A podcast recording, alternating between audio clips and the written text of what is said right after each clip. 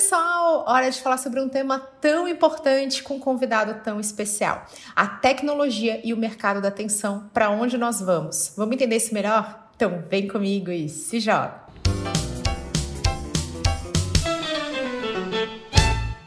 DJ Castro, que prazer ter você aqui, consultor experiente, colega de longa data. Muito obrigada por aceitar o convite. Por favor, conta para quem está nos ouvindo um pouquinho de você, se apresenta, fala o que, que você quer ser quando crescer.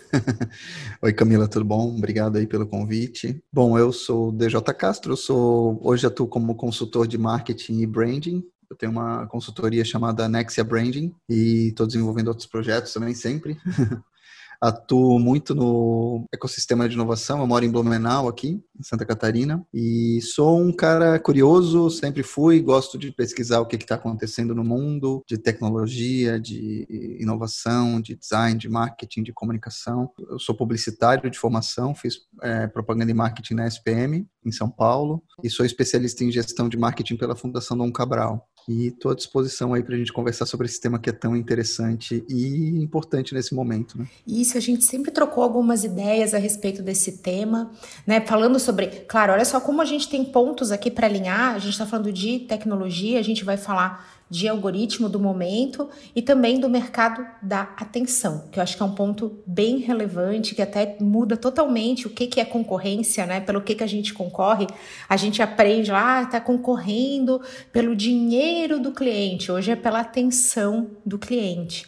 E a gente sempre vem falando sobre isso quando a gente se encontra. Isso é uma conversa que já rolou aqui no podcast também. Eu até tenho um conteúdo falando sobre o documentário Dilema das Redes, que trouxe esse assunto para o grande público. Vamos lá, a gente vai se basear em algumas coisas da literatura. O DJ adora falar sobre isso e está sempre estudando. DJ, conta um pouquinho para gente como é que você analisa a nossa chegada até aqui, como é que você entende esse momento e a presença das grandes techs na atenção do público em geral. É um processo evolutivo, né, que ah, a gente chega hoje num patamar de desenvolvimento uh, interessante e peculiar e que as grandes empresas vão ter que tomar algumas decisões, mas assim o processo todo, né, um pouco do processo. Uh, no começo a gente tinha a televisão e as rádios chamando a atenção das pessoas de uma forma linear, de uma forma não muito escalável, né? E que estava todo mundo conectado ao mesmo tempo. E hoje, com as, o fenômeno das mídias sociais, especialmente o Facebook, foi a grande empresa que começou a potencializar isso, teve um momento que o Facebook começou, é, teve que tomar a decisão de como ele ia monetizar isso. E era uma empresa que no começo surgiu com uma, um propósito muito bacana de conectar as pessoas, né? assim como o Google tem um propósito muito bacana originalmente de organizar toda a informação do mundo. Né? O Facebook, quando ele foi encontrar um modelo de monetização, ele viu que era muito mais vantajoso abrir mão da privacidade das pessoas que existia, que ele tinha esse compromisso antes, né? E aos poucos as pessoas foram uh, topando, porque a facilidade era boa, era, era tava tudo bem, tava tudo bom. Isso foi se ampliando e se ampliando. Aí com o Twitter, com o Instagram, que o Facebook acabou comprando, e depois com as redes de comunicação direta, como o WhatsApp, que também o Facebook acabou comprando, foi se criado um ambiente em que as pessoas estavam dispostas, pela facilidade de ter acesso à informação e de estar conectado com as outras pessoas, de compartilhar é muito além do que onde eu estou, o que eu estou fazendo, mas dados muito mais uh, aprofundados e detalhados, chegando ao ponto de que o Facebook hoje e as outras e outras mídias sociais entendem muito mais de nós mesmos do que a gente entende, né? E esse é o grande ponto. E isso acabou sendo utilizado por alguns atores para o lado do mal, né, com resultados que a gente está agora, como humanidade, como sociedade, avaliando de uma forma mais atenta para ver se isso pode ser controlado, se isso pode ser regulado, o que, que a gente pode fazer a partir disso. Acho que esse é um apanhado geral, assim, do momento que a gente chega hoje nessa situação. A gente está num ponto de inflexão da atitude do, do, das pessoas em relação à privacidade, em relação à segurança de dados e da, do próprio ambiente político, regulatório, governamental e legal em relação a tudo isso, né? Nossa, tudo e tem tantos pontos aqui que a gente consegue destacar, DJ, que primeiro, Poxa, o grande público, o, usuário, né? Então, aquela pessoa que está lá usando, vamos botar aqui minha mãe, é, né? as pessoas que estão assim próximas e que não, não são como a gente do mercado de marketing digital ou que olham para isso como ferramenta de comunicação, é a pessoa que está usando. Ela não tem conhecimento do que são dados sensíveis, ela não tem conhecimento que ela transmite dados e ela não tem a menor noção sobre rastros digitais, sobre cookies e sobre como o comportamento digital dela dá sim pistas que podem levar até uma situação política.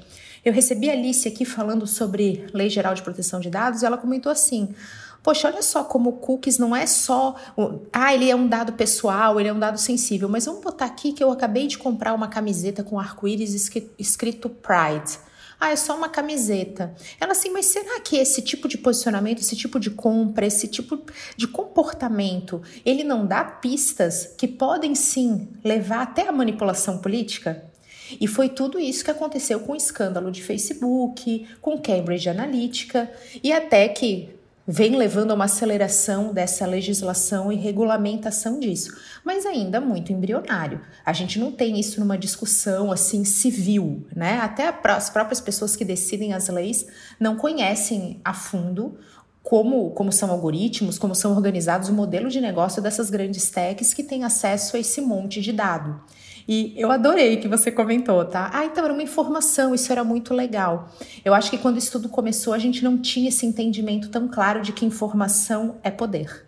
É isso, né? O sistema vai sendo adicionado complexidade e o sistema ele tem entropia, né? Vai ficando cada vez mais difícil a coisa. E tem um outro documentário, vocês estão um documentário, né? mas tem um outro que chama é, Privacidade Hackeada, que é de 2017, que fala da Cambridge Analytica e mostra que a partir dos dados que as pessoas nem sabiam que estavam compartilhando, ou seja, não, não teve, no fim não teve, do ponto de vista do Facebook, a princípio não teve nada ilegal dentro do acordo do Facebook, porque tudo que a Cambridge Analytica fez dentro do Facebook era estava dentro do acordo que eles tinham ali de usar os dados. O problema era um, o acordo que o Facebook tinha feito com as pessoas e outro como isso moralmente tinha impacto na população em geral, né?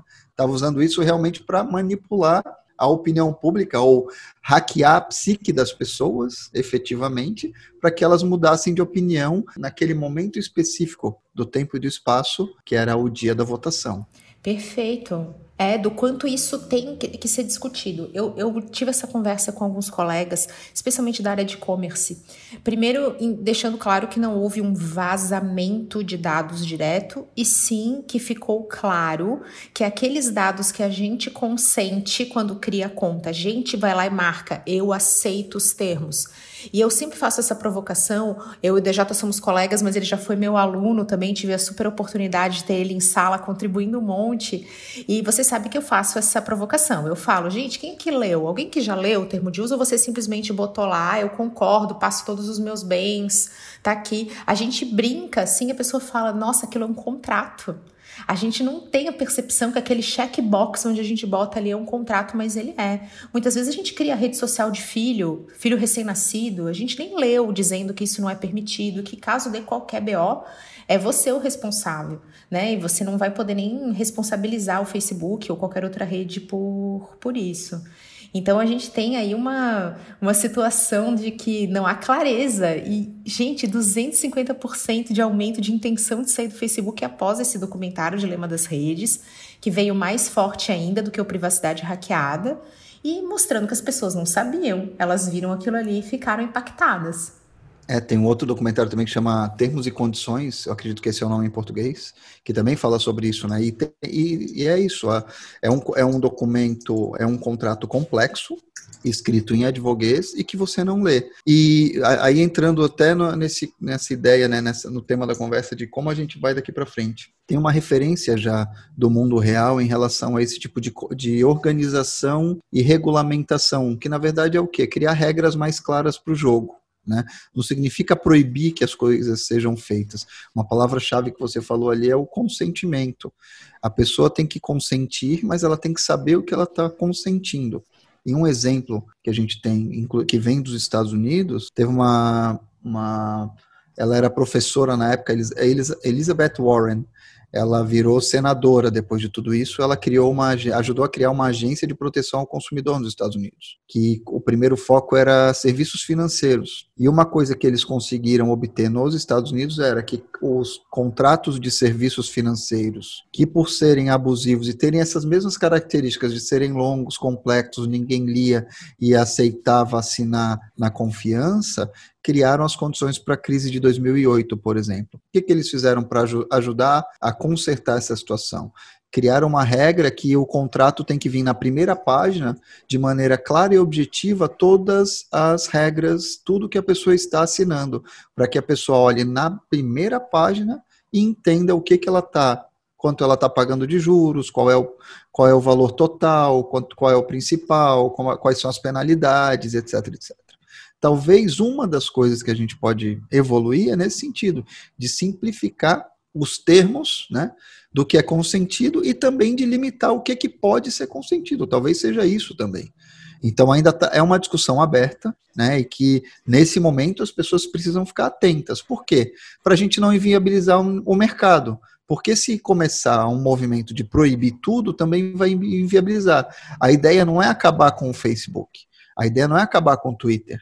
A ideia é organizar para que atores mal intencionados não se aproveitem disso, né, para criar, para explorar as pessoas, ou até para criar o caos que foi o que a gente viu agora no começo do ano, né?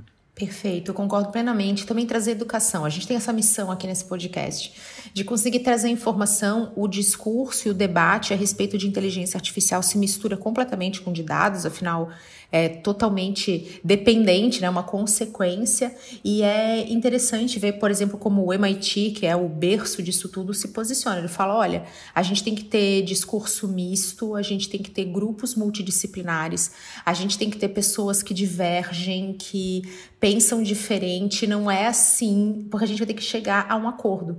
E esse acordo é como toda lei deveria ser, a sociedade tem que concordar. E o que, que hoje se considera o principal entrave, e isso tem a ver também com o posicionamento das marcas que a gente vai abordar aqui na, na sequência, é que a, a gente não sabe, a gente não conhece isso. Então, entender. Eu sempre falo de educação digital antes de inclusão digital.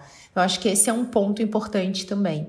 Sim, claro. E assim, a gente tem que entender que tem outros conceitos envolvidos, de, desde liberdade de expressão, e que tem que ser acompanhado de que a liberdade termina onde o crime começa, né? E que as pessoas têm que ter noção dos limites do, da convivência da sociedade, que é o exemplo que aconteceu agora mais, mais recente de excessos políticos, né? Então tem que ter esse tipo de noção. O debate ele tem que acontecer, a discussão ela tem que acontecer, a discórdia ela tem que acontecer, mas dentro das condições de civilidade, porque senão a gente rapidamente evolui para a barbárie. E quando a gente está no ambiente digital, isso acontece muito rápido. E como a gente viu que as pessoas estão muito investidas disso, emocionalmente, né?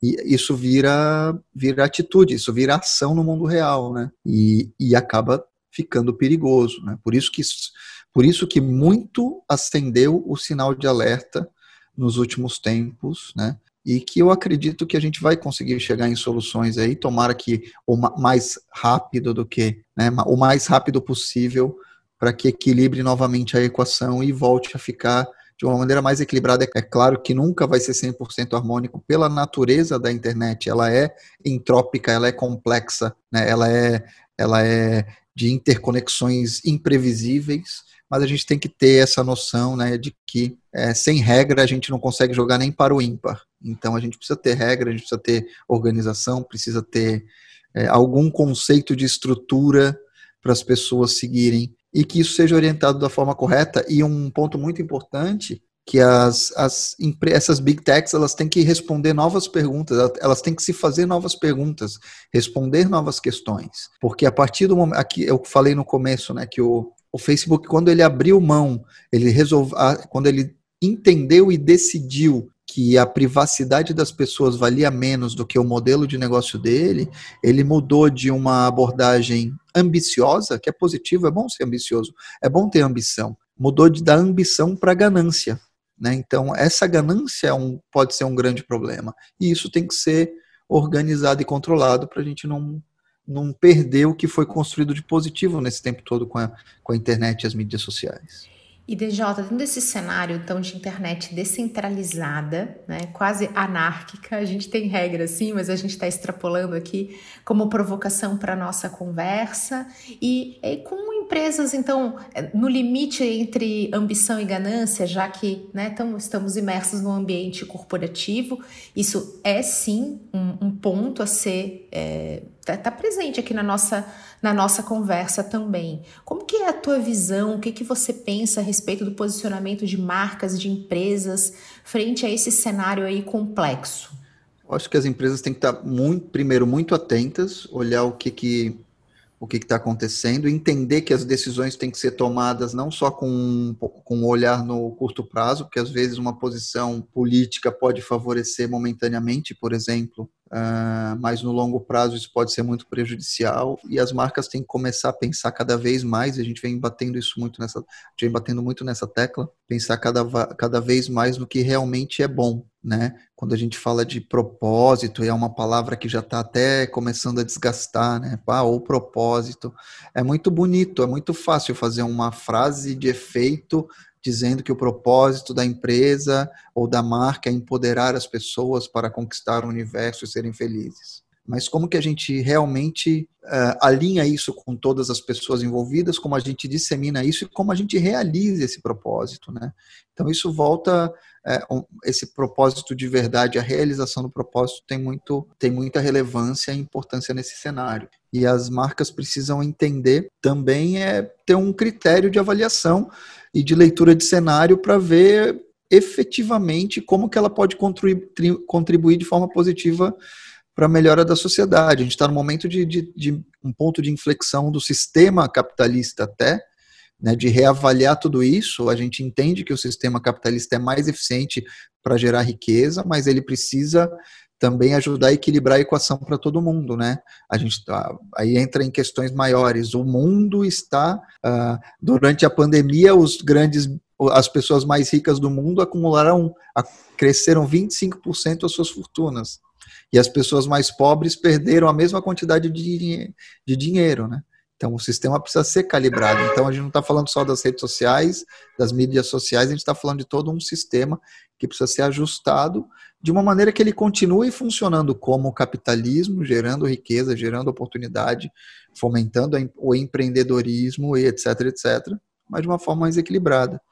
E hoje, as pessoas estão valorizando, cada, todo, toda semana sai pesquisa mostrando que a grande maioria das pessoas no Brasil, nos Estados Unidos, na Europa, em todo mundo, se preocupam com não é só com a minha qualidade de vida, mas qualidade de vida de todos, né? Com justiça, justiça é, econômica, justiça social e todas essas questões. E nesse meio, nesse contexto todo, está inserida a privacidade, está inserida a, a proteção aos dados, a segurança dos dados, enfim. Nossa, poder de decisão também, né? Que isso também pega lá nos Estados Unidos, isso é um BO, gente, é um bafo. Porque assim, tem muita gente que acessa a Deep Web nos Estados Unidos porque, porque essa questão que é muito forte lá culturalmente da liberdade. Então eu não, eu não aceito que eu vá no e-commerce e um anúncio me persiga. Isso é um ponto. E, e vai ter gente que está escutando a gente aqui junto e vai falar, eu também. eu não gosto de acessar um negócio e o anúncio me perseguir. Só que o remarketing é uma ferramenta eficaz para as estratégias de marketing que a gente utiliza. Então, isso é até uma discussão que eu acho importante a gente fazer. Quer ver um exemplo que eu adoro dar? E isso acontece com os meus clientes e com os meus alunos também. Falo assim: ah, você gosta quando um anúncio é, aparece no meio do seu vídeo? E 99% das vezes eu escuto assim: ah, eu odeio. E aí, quando a gente está planejando as campanhas, a gente fala assim: ah, então vamos manter uma frequência mais limitada, como é que a gente vai fazer isso? Ah, não, põe a frequência no máximo. Não, mas a pessoa só vai ver três vezes o anúncio, bota para 10 a gente fala, poxa, mas aí é um pouco em si, né? Um pouco. Não vai ficar muito invasivo. Poxa, será que a gente manda tanto e-mail assim? Não, manda e-mail. Então parece que até o profissional de marketing, gente, eu tô falando isso como profissional que também vive isso na pele, tá? Eu também tenho situações em que eu paro para pensar assim, falo, não, calma aí. Eu tô falando uma coisa e fazendo outra, eu tô com essa, né, dissonância aí no meu discurso, porque a gente, como profissional de marketing, sente isso, faz, vive, mas a gente é consumidor também. Então, qual que é o limite aí, né? Qual, onde é que está o ponto de virada? É, temos que lembrar dos conceitos básicos, né, de é, é, pertinência e relevância, né? Se a gente começa a ser chato, as pessoas percebem. Isso, assim, isso não é novidade, e especialmente internet. Né? Bom, a Camila sabe que eu sou da, do tempo da internet da pedra lascada, né? Eu comecei a trabalhar como web designer em 1999 na Ogilvy Interactive.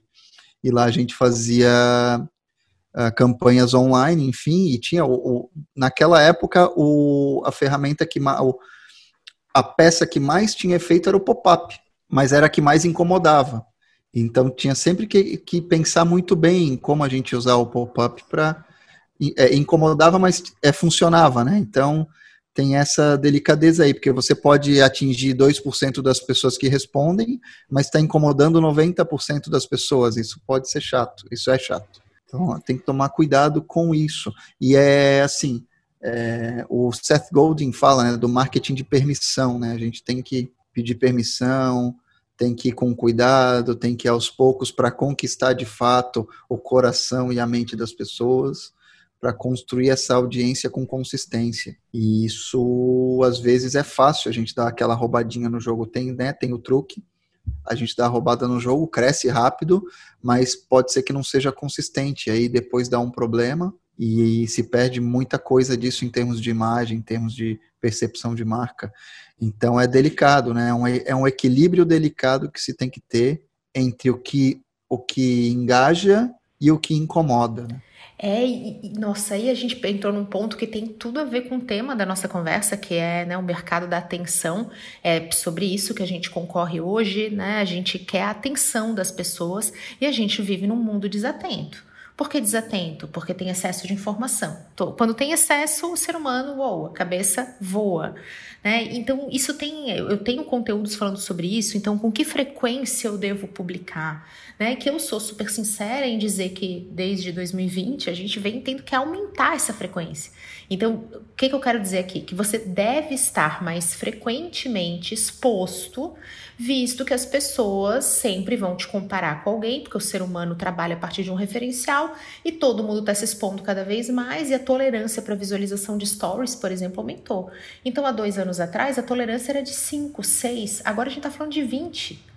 Então, começa a reparar como a, o próprio consumidor parece que ele fica ávido por mais, por mais informação, mas a gente sabe que informação tem um momento que ela para de gerar aquela coisa boa, aquela empolgação, para virar ansiedade, né? Vira fomo, esse medo de perder, né? Então, fear of missing out, tá? Eu tô com medo de estar acontecendo coisas e eu não estou vendo. As pessoas estão publicando no Instagram e eu não estou acompanhando. E a gente começa a ficar é, refém de celular, que é uma coisa que é até falada no, no documentário Dilema das Redes, das pessoas que ficam viciadas em e-mail, viciadas em rede social, é, como assim como são viciadas em videogame, em alguns países isso até é questão de saúde pública. Então, Olha só como a gente tem um ponto aí para as marcas super sensível, delicado e sem resposta pronta. Porque a gente pode colocar mais pessoas aqui nesse nosso debate, vai ter gente que vai dizer assim: não, tem que fazer 50 stories. Senão você não aparece o suficiente. E vai ter gente que vai dizer assim: ah, mas eu não suporto ver 50 stories, eu acho isso excessivo. É, mas tem que fazer isso porque aí os, os algoritmos vão criando complexidades, porque qual é o, o objetivo? Né? É só sequestrar o eyeballs, né? Sequestrar o tempo de olhar das pessoas, o tempo de atenção das pessoas.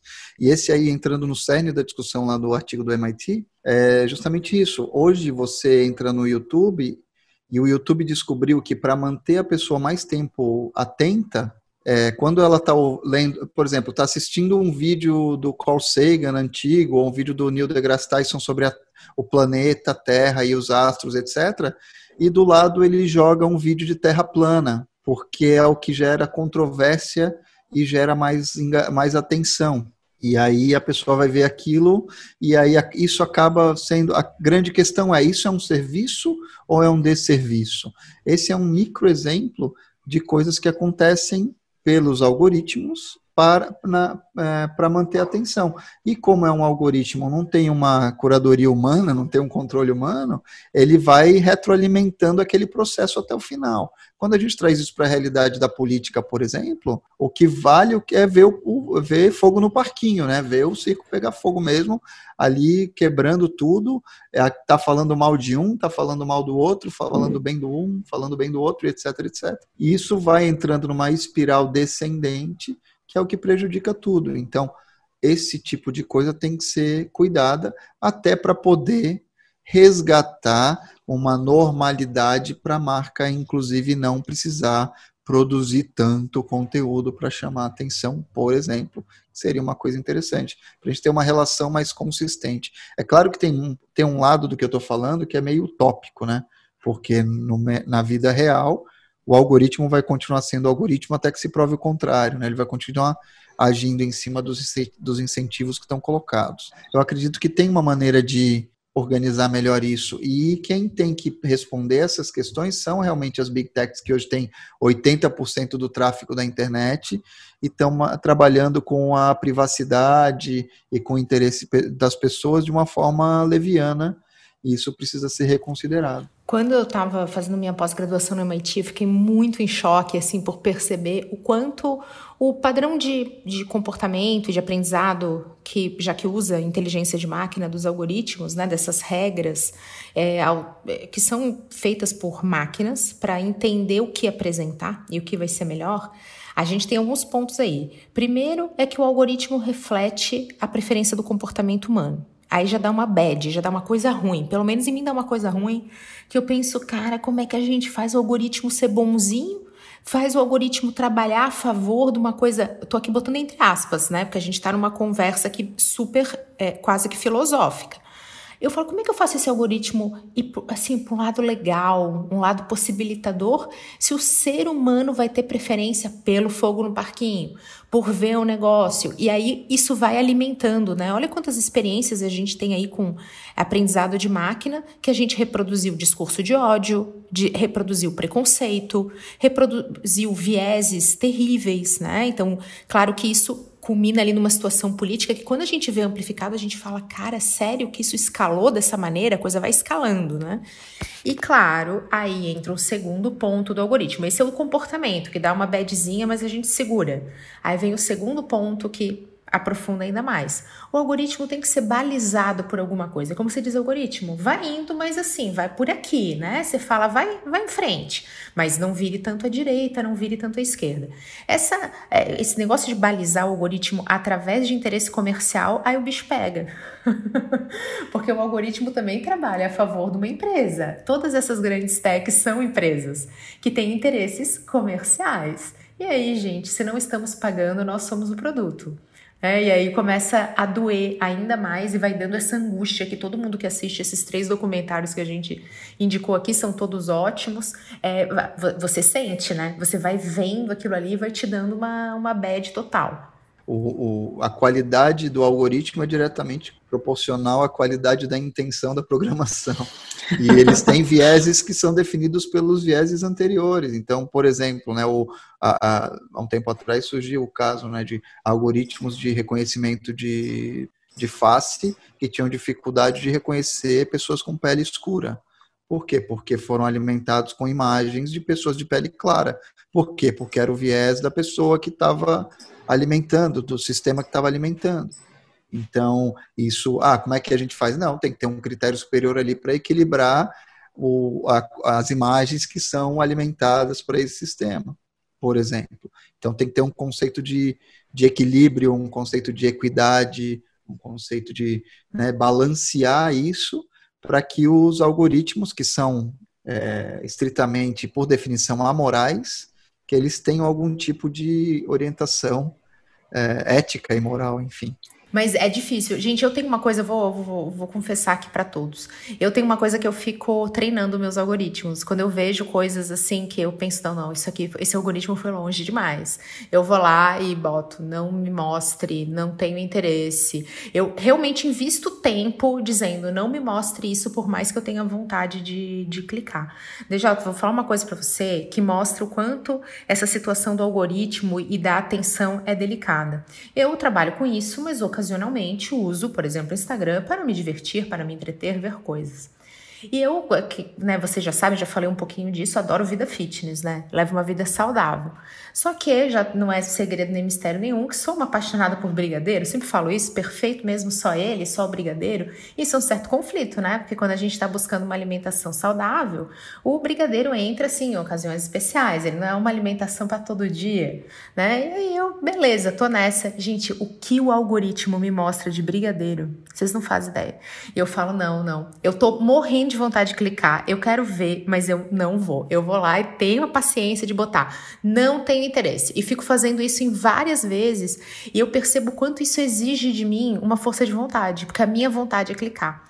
Então é muito louco que tudo isso aconteça e é super Black Mirror, né? A gente se sente realmente dentro de um episódio assim falando, cara, eu quero clicar nisso, mas não, esse algoritmo não manda em mim, então eu vou dizer que eu não quero. Sim, e assim, uh, e quando uh, acontece algum tipo de solução para isso, por exemplo, a Apple, uh, o ano passado, no sistema operacional, na nova versão do sistema operacional, ela, ela criou condições para facilitar esse tipo de limitação ou bloqueio por parte do usuário, né? E as mídias sociais reclamaram, né? Teve um, foi criada uma celeuma mas eu acredito que as pessoas têm que ter opção. Eu quero ter acesso a isso, eu, eu aceito, eu, eu faço, pratico consentimento, que pode ser total ou parcial, ou também não, eu não quero que eu não quero ver nada disso, não me incomoda. Então tem que ter, as pessoas têm que ter essa opção. Isso é um poder de escolha. Acho que a gente está discutindo muito isso, né? Até um, liberdades individuais e, e, liberdades coletivas, junto com bem-estar e com ética. E eu quero muito te ouvir, DJ, que você é um estudioso de marcas, de estratégias.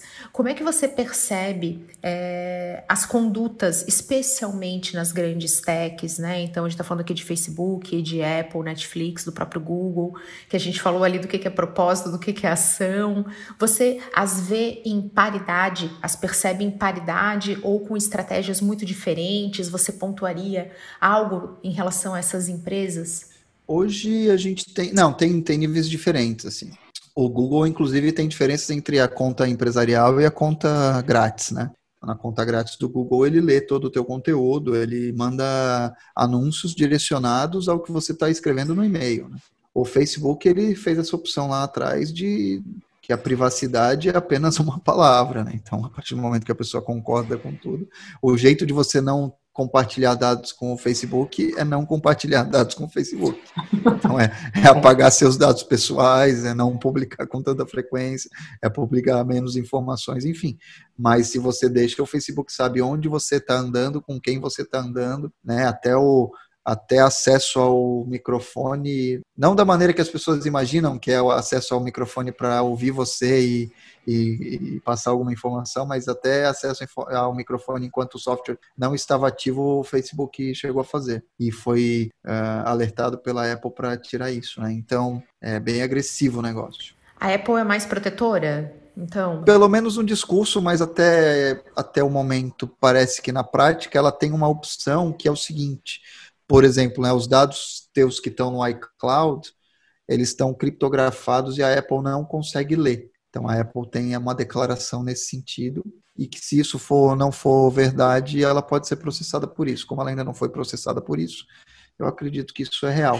Então ela não consegue abrir os dados, o que é bom, por um lado, você tem privacidade, mas por outro, se você perder a sua senha, você não consegue acessar seus dados, porque ela não consegue abrir é, os dados nunca mais. Né? O Netflix ele tem acesso ao que você está assistindo ali, então é meio, é meio limitado, mas ao mesmo tempo consegue te. É, por, um, por um lado, um, consegue tentar prever o que você gosta, e outro, hoje é subutilizado. Se eles pegam alguém ali que.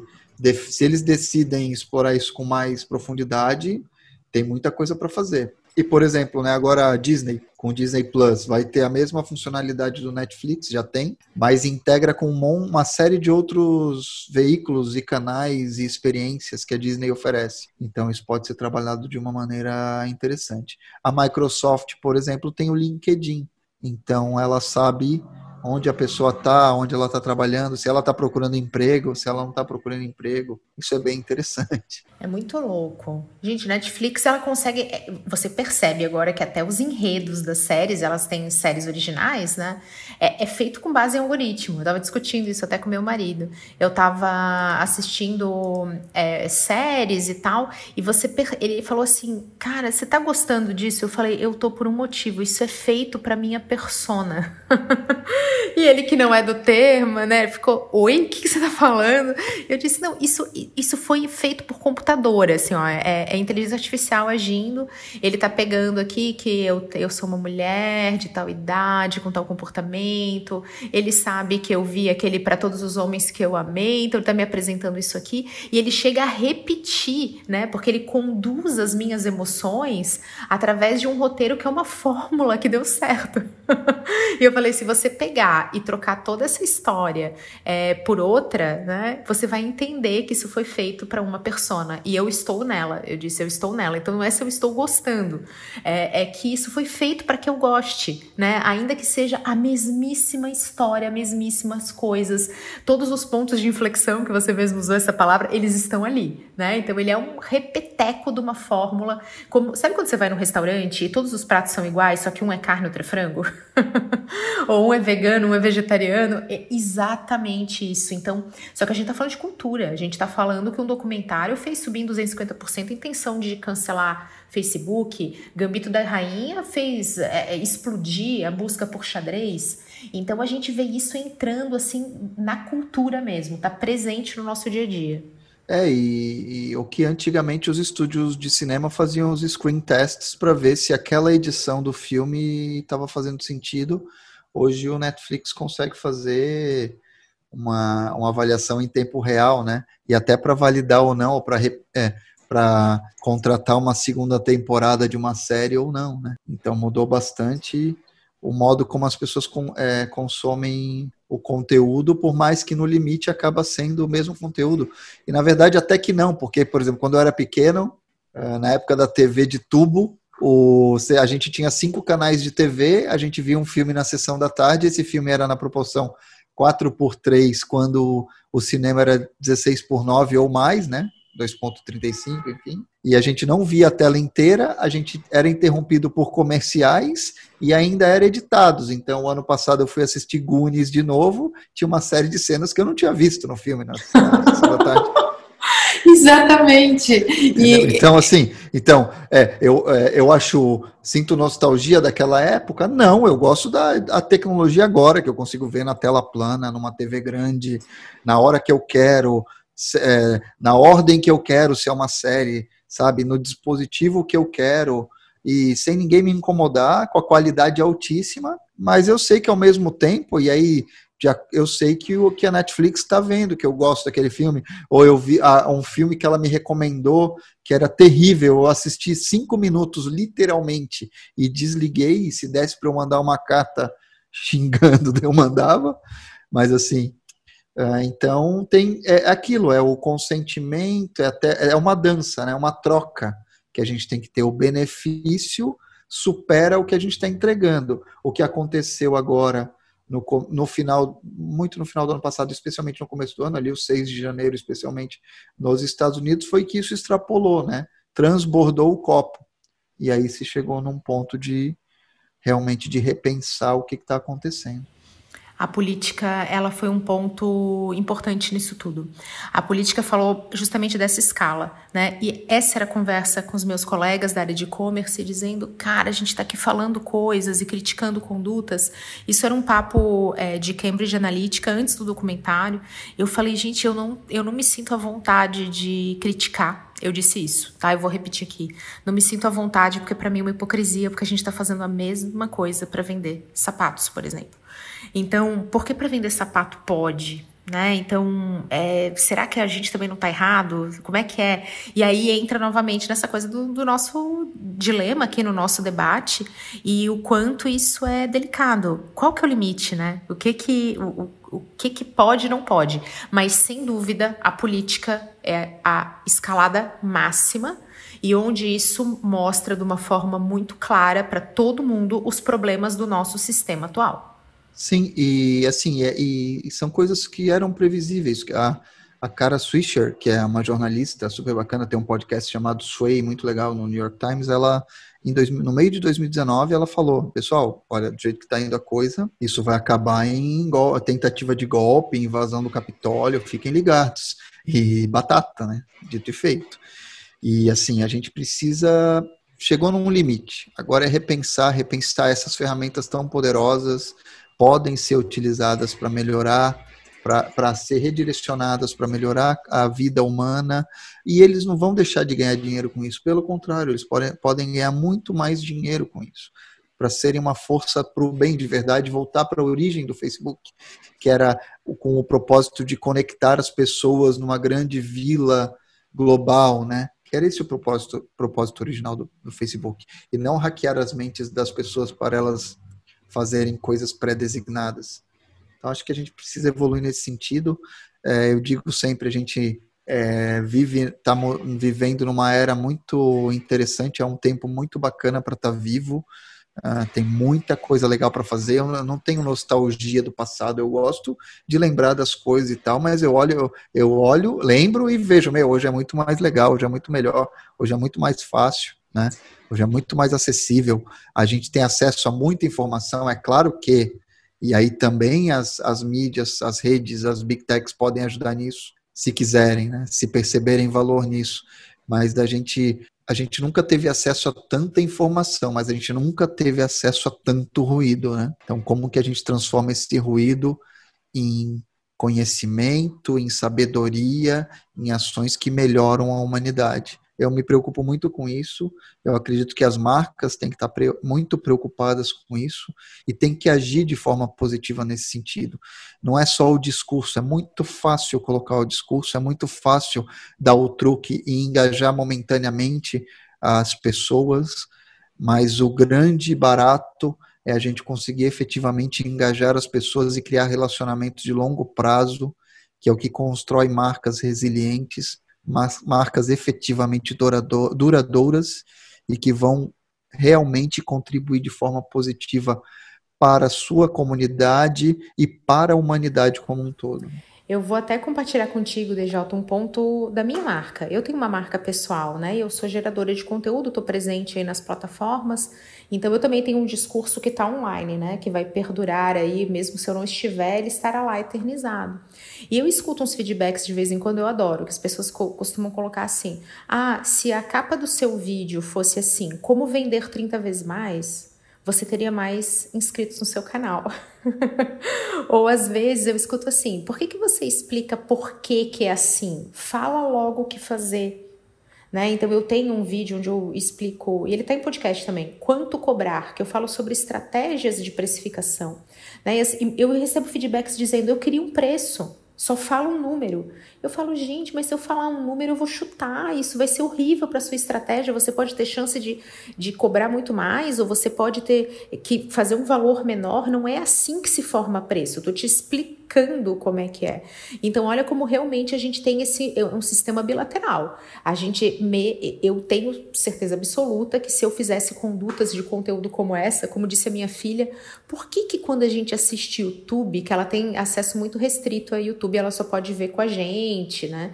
Mas ela já disse para mim, ela falou, mãe, mas assim, ó, YouTube dá vontade de assistir tudo, porque as capinhas dá vontade de assistir, de clicar. E na Netflix não, as capinhas não são tão legais.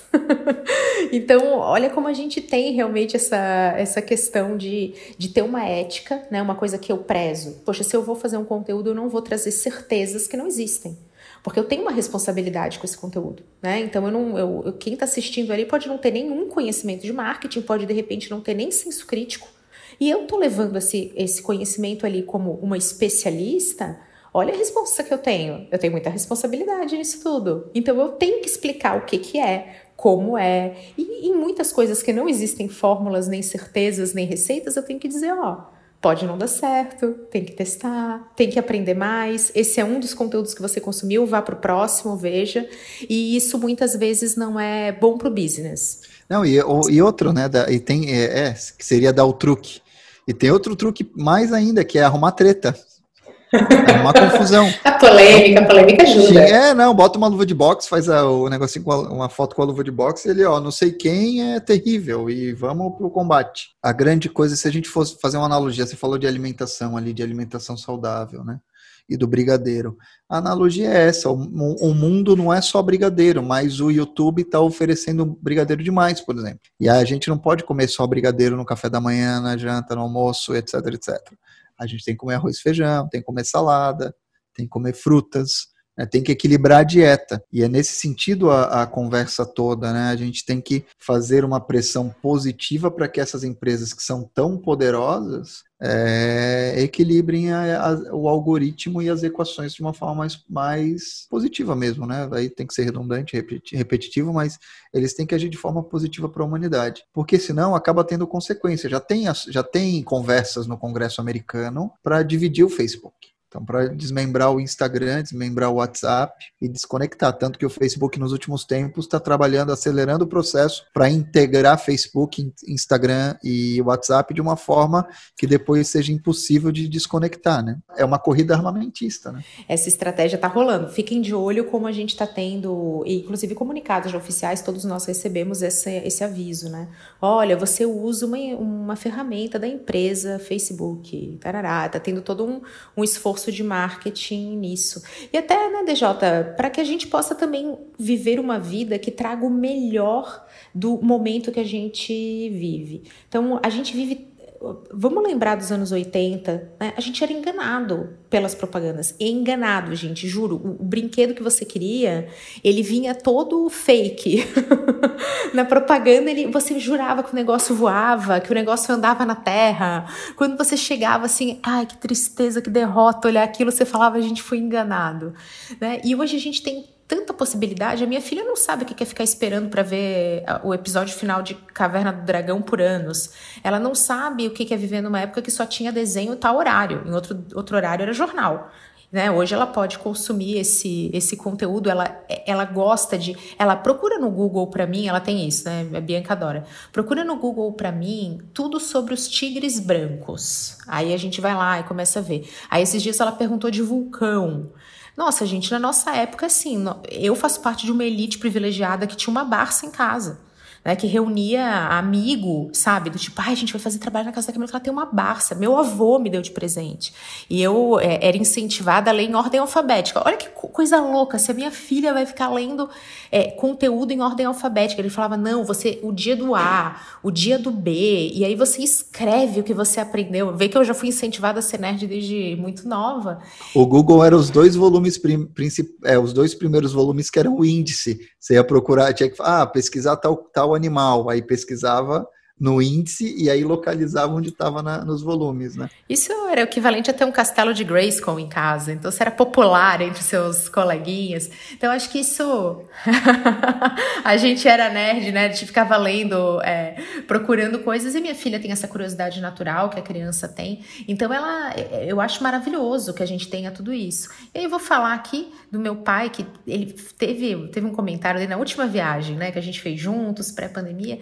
Ele falou assim, ah, então onde que a gente poderia almoçar? Falei, ah, vamos ver aqui, TripAdvisor, não, vamos nesse aqui que é bom. Ele falou, vocês não sabem o que é viver com aventura? Ele assim, vocês não sabem o que é isso, o que é você chegar num lugar que você não conhece, você tem que vir à direita, vir à esquerda e falar, eu vou entrar nesse restaurante aqui, e você poder se surpreender. Ele, você não vive com aventura, com surpresa, você não sabe o que é o frio na barriga de você descobrir um lugar maravilhoso que ninguém sabe. Hoje você procura aí, aí vem o TripAdvisor e fala, olha, esse lugar aqui é único, esse lugar é diferente, tá, tá, tá, você tem tudo e você entra. Então, olha como é que é importante também a gente exercer as nossas liberdades e entender isso para também ter esse frio na barriga que faz parte de viver. Sim, é, e até um tempo atrás eu estava vendo um pessoal que faz aventura pelo mundo e falando disso, né? Que ah, agora é, tirou um pouco desse aspecto de aventura, viajar pelo planeta, quando você sabe que mesmo cruzando esse, esse lugar aqui, está acompanhando pelo GPS, você sabe o tempo todo exatamente onde você está. Tem um lado bom, saber onde está, tem um lado que tira um pouco do frio na barriga, né? E é isso, a, a, vai evoluindo, a, a, tecnologia evolui, a humanidade evolui, a gente vai se adaptando, né? Waze, DJ Waze. Eu não sei nem andar aqui onde eu moro. Eu moro em Blumenau, assim como o DJ, não sei andar sem Waze em lugar nenhum. Eu já, quando eu lembro daqueles mapas, mapa quatro rodas, né, que a gente fica perguntar, pedir informação, parece outra vida. E eu vivi muito mais tempo nessa realidade. E DJ, quero muito te perguntar uma coisa. Tua opinião, tua visão, em cima de tudo que você estuda, que você vivencia na prática. Você entende que aí dá para colocar o gênio de volta na lâmpada, esse pino de volta na granada? Tudo isso é reversível? Existe existe um caminho? Eu acredito que existe um caminho, acho que é um caminho de convergência de interesses que tem que vir uh, de baixo para cima, então tem que ser né, grassroots, tem que ser as pessoas se colocando em cima disso e inclusive trocando experiências em cima de maneiras de uh, se proteger disso tudo. E esse movimento grassroots, a gente está vendo agora, essa semana está tendo, não sei se você viu, o caso do Wall Street Bets, no, um subreddit lá que é, tá fazendo, fez um movimento contra um, um, fundo de investimento que tinha investido contra uma ação da, da Game, Gameport, enfim, uma loja de jogos lá dos Estados Unidos. eles é um fundo bilionário que está caindo porque as pessoas se juntaram e conseguiram reverter as regras, é, trabalhando com as regras que tinham, estão ganhando o jogo de um grande fundo de investimento lá. Então, as pessoas podem se unir nesse sentido né, e, e, exigir das, das grandes empresas de tecnologia que calibrem os algoritmos e melhorem essa postura, mas também pode ter uma atuação governamental que pode ser localizada, e aí os Estados Unidos, os Estados Unidos têm muito poder, porque a maioria das empresas grandes estão, tem sede nos Estados Unidos, porque as chinesas já é outra realidade, né? Como é um, um governo autocrático é mais difícil mas do ponto de vista dos Estados Unidos, sim, mas também até do ponto de vista da ONU, a gente chegar numa nova, uma nova declaração dos direitos do, do, do ser humano na internet, né? O ser humano digital, os direitos digitais das pessoas, talvez seja isso. E a gente tenha que repactuar essa relação entre o que a gente tem para oferecer e o que as big techs têm para oferecer e as outras empresas de tecnologia reboque disso, né? Então eu acredito que há um caminho para a harmonização disso. Eu acredito que as ferramentas tecnológicas podem ser usadas para coisas mais positivas e eu acredito muito que as pessoas têm que ter sua atitude também, né? Como eu falei ali, a gente tem acesso a muito, muita informação, mas é muito ruído e a gente tem que prestar muita atenção do que que a gente está utilizando disso, o que que leva a gente para frente e o que que não leva a gente para lugar nenhum, né? Então, tem muita distração, tem muita bobagem e tem muita coisa boa. Eu prefiro prestar atenção nas coisas boas, nas coisas positivas e construtivas e limitar o tempo das bobagens, porque sim, a gente precisa a gente também precisa de bobagem na vida, mas a gente não precisa uma vida de bobagem. Esse é o ponto. Que maravilha, que sábias palavras. DJ, muito obrigada pela aula que você deu aqui. Eu tô aqui terminando esse episódio pensativa e ponderando sobre um monte de coisa importante que não tá nem um pouco distante da gente, nem no tempo, nem no espaço, né? Tá aqui na nossa mão. Nós somos poder civil para repensar tudo isso no individual e no coletivo também. Obrigada pela participação. Fica o convite para você voltar para a gente continuar discutindo coisas tão interessantes assim. Super obrigado, né? Agradeço sempre aí. Gosto muito de acompanhar o teu trabalho e você está fazendo uma, coisas muito legais. Esse tema é super interessante, eu gosto muito disso. E também, quando precisar me chamar para conversar sobre qualquer tema, eu estou à disposição. Um grande abraço aí para você e para todo mundo que te ouve. Tamo junto, gente. Um super beijo. Até a próxima.